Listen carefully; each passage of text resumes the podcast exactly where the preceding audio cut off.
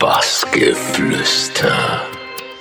Hallo, hier ist Monika Kruse und ihr hört gerade Bassgeflüster. Viel Spaß. Mein Name ist Chris Liebing und ihr hört Bassgeflüster. Bassgeflüster mit Dr. Motte. Hi, hier ist Gregor Drescher und ihr hört das Bassgeflüster. Hi, ich bin Oliver Untermann. Hi, I'm Gail Stan. Hallo, hier ist Carlo Rütz. Hallo, hier ist Adam Port von Keine Musik. Hey Leute, hier ist ähm, für euch Sascha Bremer. Hallöchen, wir sind Tube und Berger. Und ihr hört Bassgeflüster. Mit Dirty Döring. Mit Teenage Mutants. Heute mit Karotte. Mit Felix Kröcher. Mit Kollektiv Turmstraße. Mit Horsch. Mit Oliver Kolecki. Mit jeden Tag ein Set. Wir sind Superflu und wünschen euch viel Spaß bei der Sendung. Mein Name ist Renkjavik und ihr hört Bassgeflüster mit mir, Yves und Simon. Bassgeflüster. Alles rund um die elektronische Tanzmusik mit Yves und Simon. Hallo, hier ist Marian Herzog von What I Play und ihr hört Bassgeflüster.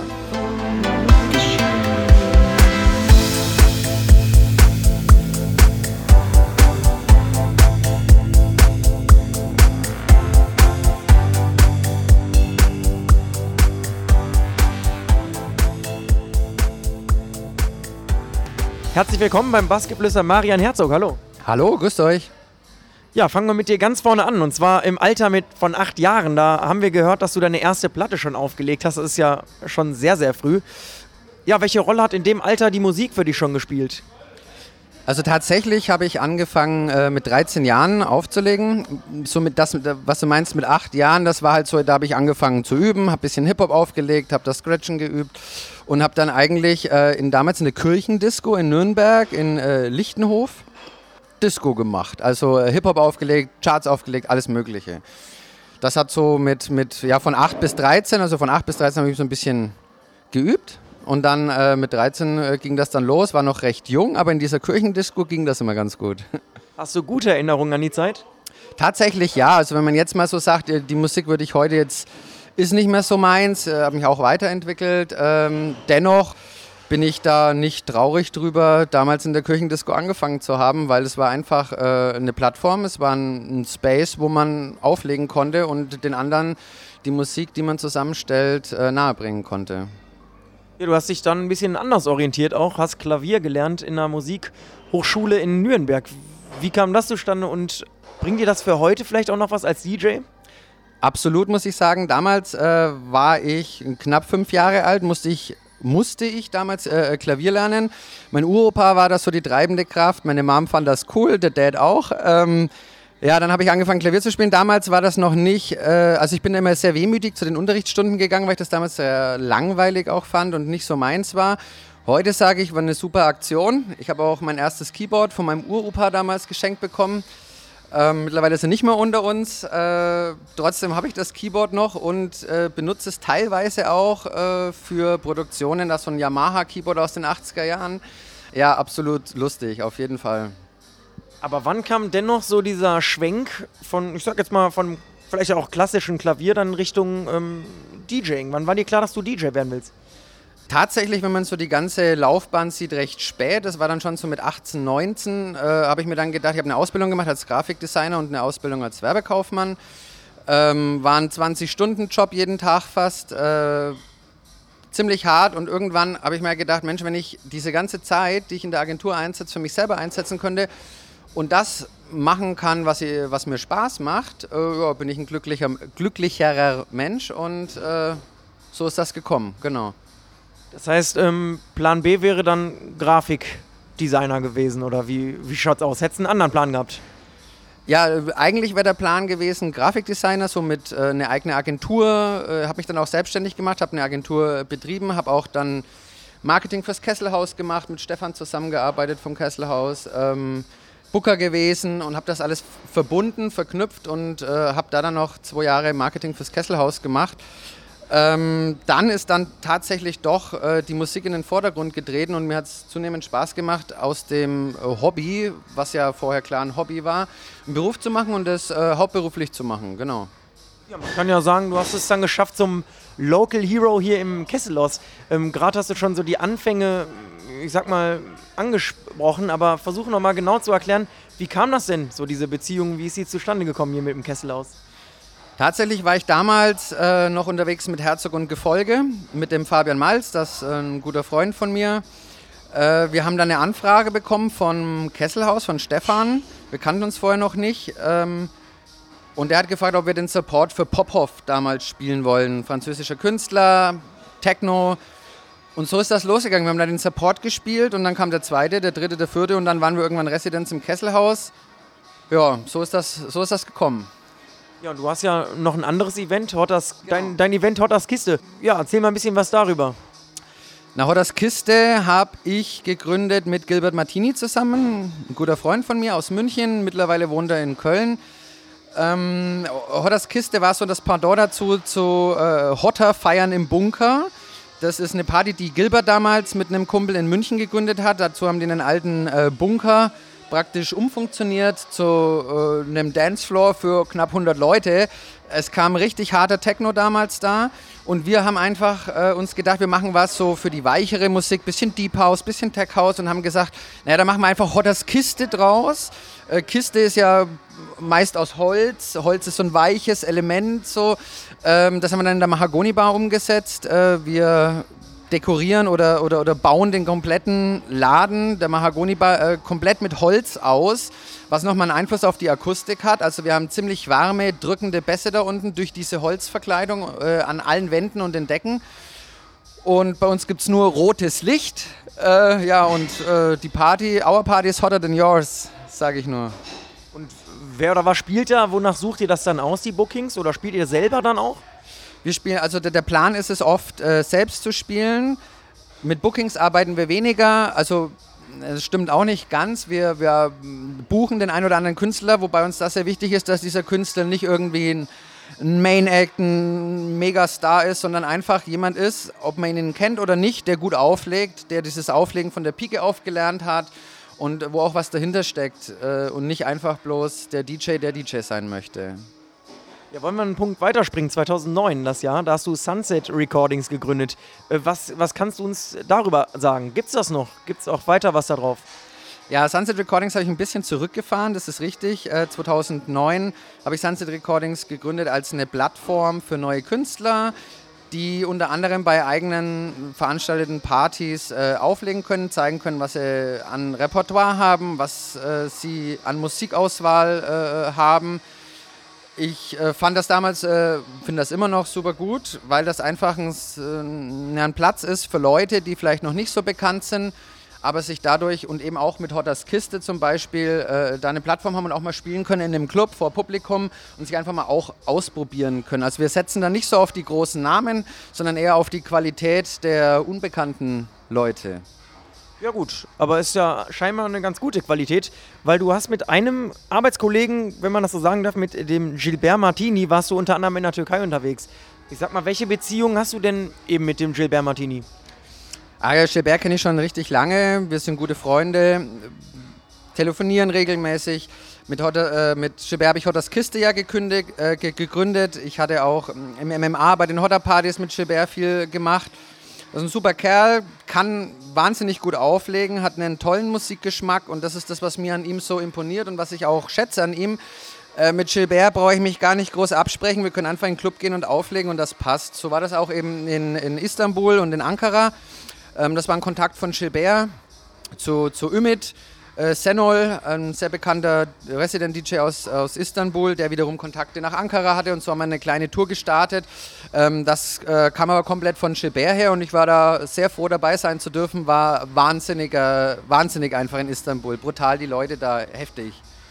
Glaubt man gar nicht, dass die äh, Türken so feiern können, ist echt heftig. Oh ja, das, doch, das kann ich mir schon gut vorstellen. Wollen wir zu einem anderen Punkt aus deiner Vergangenheit kommen, und zwar zu der ähm, Zusammenarbeit Herzog und Gefolge. Hast du gerade schon angesprochen, äh, mit Fabian Malz. Kommt da noch was oder ist das wirklich eher Vergangenheit? Äh, will ich jetzt gar noch nicht so fest sagen. Äh, Tatsache ist, wir machen aktuell weniger. Das liegt aber daran, weil Fabian studiert. Also der macht sein äh, Geografiestudium und will Geograf werden da muss er wahnsinnig viel lernen. Ich habe da vollstes Verständnis für und habe auch gesagt, er soll das erstmal machen. Das ist wichtig, dass man eine Ausbildung hat oder ein Studium hat, äh, äh, falls das mit der Musik dann mal nicht klappt, äh, wo man sich auch äh, zurückberufen kann. und dann den Job machen kann. Von daher, momentan ist nichts geplant. Auch produktionstechnisch äh, machen wir sehr, sehr wenig, also eigentlich gar nichts. Äh, ist aber für die Zukunft noch nicht aus der Welt. Also schon möglich, dass Herzog und Gefolge mal ähm, wieder zusammen Rabatz machen.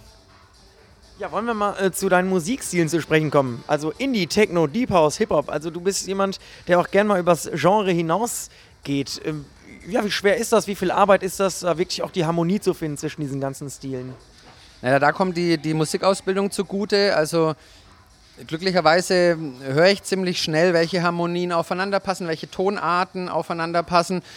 Danach wähle ich auch meine Musik aus und ich finde es äh, nur einen Vorteil, wenn man nicht sich jetzt festfährt und sagt, man legt nur Deep House auf oder nur Techno oder nur Tech House, äh, äh, sondern wenn man da einfach so variiert und, sage ich mal, genreübergreifend so die, die Leckerbissen der letzten Jahre einfach hochholt. Und da macht es für mich keinen Unterschied, ob das jetzt Techno, Deep House oder Tech House ist. Ich sage immer, der DJ ist derjenige, der das äh, vereint und kombiniert und mischt. Und äh, wenn der das gut macht, dann äh, kann man das auch so anhören. Ich würde mal sagen, du machst eigentlich sehr viel richtig und sehr viel gut. Sonst hättest du es wahrscheinlich auch nicht zu What I Play geschafft, ähm, dem Label von Sascha Bremer. Wie kam der Kontakt zu Sascha zustande und generell, dass du dann da mitwirken kannst? Ja, Sascha habe ich das erste Mal, glaube 2009 gebucht in die Pantheon Lounge in Augsburg, äh, war zum ersten Mal in Augsburg. Und da haben wir uns eigentlich auch so, ich glaube der 20.11. war das, bin mir aber nicht mehr sicher. Auf jeden Fall haben wir uns da äh, kennen und äh, schätzen gelernt. Wir sind dann in Kontakt geblieben und irgendwann hat Sascha gesagt, du pass mal auf, ich mache ein Label, willst du nicht mitmachen? Und das war auch der Grund, warum dann Sunset so ein bisschen in den Hintergrund getreten ist und warum wir dann äh, verstärkt What I Play gemacht haben. Und ich finde, äh, What I Play steht ganz gut da bis jetzt, oder? Ja, auf jeden Fall. Super Label und auch Sascha, also den hatten wir auch schon im Gespräch. Netter Kerl, an der Stelle auch lieben Gruß. Genau, in, in Würzburg war der damals, glaube ich, oder? Coburg. Wir haben ihn in Coburg im Hinz und Kunst getroffen. Auch schöner Laden. Und da hat alles gepasst. Also netter, netter Kerl. Kann Absolut, ich kann ich nur zurückgeben, ja. Ein, guter Freund von mir. Also wir machen auch viel privat zusammen. Mag ihn sehr gern. Ja, aufmerksame Instagram-Folger, die können das, glaube ich, auch nachvollziehen, dass ihr euch gut versteht privat. Ähm, ja, ich sag's mal so. Ähm, man konnte auch verfolgen, dass du dann nach Berlin gezogen bist. War das auch ähm, ein Grund wegen What I Play oder was gab es da noch für Gründe? Ja, zum einen war What I Play äh, eigentlich so der, der Hauptgrund, warum ich nach, What I Play, äh, nach Berlin gegangen bin. Zudem ist auch äh, Berlin so die Stadt, wo der, der Techno, die elektronische Musik passiert, wo sich das entwickelt, äh, wo man am Puls der Zeit ist. Das ist für mich sehr wichtig, am Puls der Zeit zu sein. Ich spiele auch wahnsinnig viel äh, Promos, neues Zeug. Ich glaube, das ist auch so was, was den DJ ausmacht, dass der nicht jedes Mal das Gleiche spielt. Klar, Classics irgendwelche Bretter von damals, wo man sagt, hey, genau richtig zur richtigen Zeit, ist wichtig, aber ich finde es auch wichtig, den Leuten neue Musik, ganz aktuelles äh, zu bringen. Ähm, ja, weil es einfach so eine Vielseitigkeit bringt, gerade genreübergreifend, finde ich das schon sehr wichtig. Gut, aber dennoch hatte ich Augsburg ja nie wirklich losgelassen. Ich meine, wir haben es halt gerade gesehen, Hotters Kiste, auch Kesselhaus, du bist öfter gern mal hier. Warum kann ich Augsburg trotzdem nicht ganz loslassen? Naja, äh, äh, das Kesselhaus, ganz klar, weil ich Resident im Kesselhaus bin, seit, glaube ich, 2010, 11, irgendwie sowas, also fünf, sechs Jahre jetzt. Die Freundschaft mit Stefan, dem Betreiber vom Kesselhaus, toller Typ, wir verstehen uns super. Er schätzt auch äh, das, was ich mache, sehr, was mich wiederum freut und so glaube ich, dass das, das die Basis für eine langjährige Beziehung auch und bin sehr froh, dass ich äh, ja immer noch äh, von Berlin nach Augsburg kommen kann und im Kesselhaus äh, Party machen kann. Hast du gerade schon angesprochen. Mit dem Stefan verstehst du dich gut. Jetzt mal Butter bei die Fische. Wir haben auch gesehen, dass du dich scheinbar mit Mirko Niemeyer ganz gut verstehst. Ähm, da hat man einen kleinen, äh, ich sag mal, Schnipsel auf Instagram gesehen. Da wart ihr zusammen, ich glaube, im Studio. Was äh, kann man da erwarten? Da lacht er schon. Da ist doch was in der Pipeline, oder? Ja, oh war ja. Also äh, das Video, was ich da gepostet habe, das war so, da waren wir schon das war schon zu späterer Stunde, möchte ich mal sagen. Äh, ja, wir, wir, bauen da gerade ein paar EPs rum. Äh, tatsächlich mit Mirko Niemeyer mache ich gerade recht viel. Wir sehen uns sehr oft in der Woche, produzieren zusammen.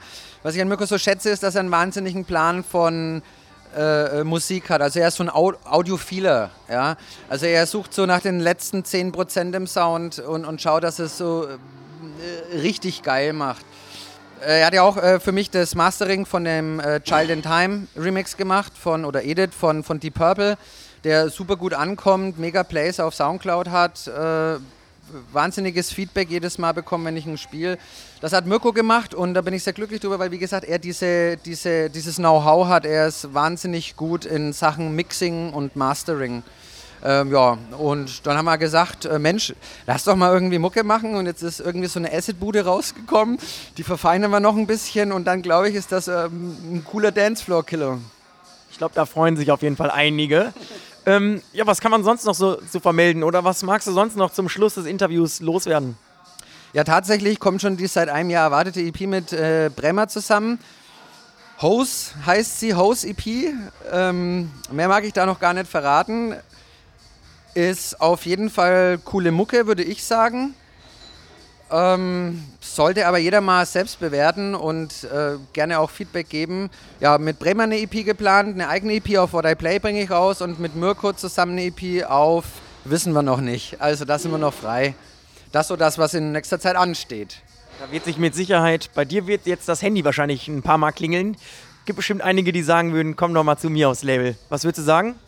Kommt immer darauf an, welches Label es ist. Also ich bin tatsächlich da so ein bisschen, sagt man, ist das spießig, wenn ich sage, ich release nicht überall, also ich suche mir das schon gut aus. Gewählt. Und ich, ja, ich brauche jetzt auch nicht, also meine Intention ist jetzt nicht, möglichst viel auf möglichst vielen Labels zu releasen. Ich bin das sehr loyal äh, What I Play gegenüber, habe aber auch schon auf Janowitz Records, Treibjagd Records äh, released. Äh, sind auch Freunde und äh, das muss immer gegeben sein, so dieses, dieses, äh, äh wie sagt man, dieses Feeling around einfach, dass die Leute cool sind, dass das Label cool ist und äh, dass meine Musik auch zu dem Label passt. Also es ist nicht, ist nicht äh, äh, äh selten so, dass ich auch mal einen Remix, gerade Remixe oder Compilations absache, weil ich ja, das da ehrlich gesagt nicht so den Sinn hinter sehe. Ich mache lieber meine eigenen Produktionen auf die Compilations, finden die schon alleine und Remixe äh, gerne, wenn es für einen coolen Künstler ist. Cool meine ich jetzt nicht den Namen, sondern wenn einfach das, die Produktion geil ist, ich da eine Idee zu habe, dann bin ich gerne bereit, äh, da einen Remix zu machen. Ja, so würde ich das sagen. Bei welchem Künstler, bei welchem Level würdest du sofort schwach werden? Naja, äh, was ich sehr äh, gerne mag, Innervisions, Dynamic, das sind so die Labels, da würde ich auf jeden Fall, würde ich mal angreifen wollen, würde ich auf jeden Fall nochmal was machen für. Ich glaube aber eher für 2018 ist das der Plan. Momentan will ich erstmal so äh, den Standpunkt festigen, auf What I Play noch ein, zwei Scheiben bringen und mit Mirko was machen, mit Sascha was machen, mit mm, einigen anderen Künstlern noch was machen, aber das erst so zweites Halbjahr interessant. 2017, zweites Halbjahr 2017, ja. Ja, Mensch, da hast du ja noch einiges vor dir. Ich glaube, ab 2020 können sich da mal wieder neue melden. Dann hast du wieder Kapazitäten. Melden immer gerne. Ich mache ja auch die AR für What I Play, das heißt die, die Release-Auswahl oder Vorauswahl. Sprich, ich kriege viele Demos, höre die alle an und schicke das dann weiter an Sascha, wenn ich denke, da ist was dabei, was wir releasen könnten. Äh, schreiben immer gerne, ich versuche bestmöglichst alles schnellstmöglich zu beantworten. Ich bin mir da also nicht so schade, also ich schreibe da allen eigentlich zurück, außer es ist komplett äh, äh, am Genre vorbei. Also wenn mir jetzt irgendwer Dubstep-Nummern schickt, da gibt es halt keine Antwort, weil der sollte sich schon mit dem Label beschäftigen, beziehungsweise mit, dem, mit der Musik, die wir releasen auf What I Play und da passt Dubstep nicht so wirklich rein. Das heißt, der Sascha, der vertraut dir da ganz blind. Blind würde ich nicht sagen. Äh, er kriegt ja nochmal alles zur Endabnahme, aber alles, was ich ihm bis jetzt geschickt habe, haben wir, glaube ich, released. Glaube ich. Weiß ich nicht sicher. Aber er ist da, also was ich ihm schicke, hört er auf jeden Fall an und äh, zum hohen Prozentsatz findet das auch immer richtig äh, lecker. Hört sich nach gutem Teamwork an. Ja, Marian, ich würde sagen an der Stelle schönen Dank, dass du hier im Kesselhaus um, um die späte Zeit noch Zeit hattest für das Gespräch. Und ich würde sagen, jetzt lassen wir die Musik noch ein bisschen quatschen und hören in einen Mix rein, den du für uns gemacht hast. Das können wir gerne machen und auf jeden Fall trinken wir noch einen Järbers. Das ist, äh, jedes Interview beginnt mit einem Järbers und hört mit einem Järbers auf im Kesselhaus. Das musst du dir merken. Ja klar, aber für unsere Hörer, jetzt musst du auch noch kurz erklären, was ist das genau? Na, Järbers ist so eine Art, äh, äh, ja, so ein, ein Kräuterlikör aus Ibiza. Und in Ibiza gibt es keine Party ohne Järbers. Und da Stefan ja sehr affin zu Ibiza ist, gibt es im Kesselhaus auch keine Party ohne Järbers. Gut, also ich würde sagen, ab an die Theke. Ciao. Toll. Bis dann, macht's gut. Vielen Dank euch. Hallo, hier ist Marian Herzog von What I Play und ihr hört Bassgeflüster. Viel Spaß mit meinem Podcast.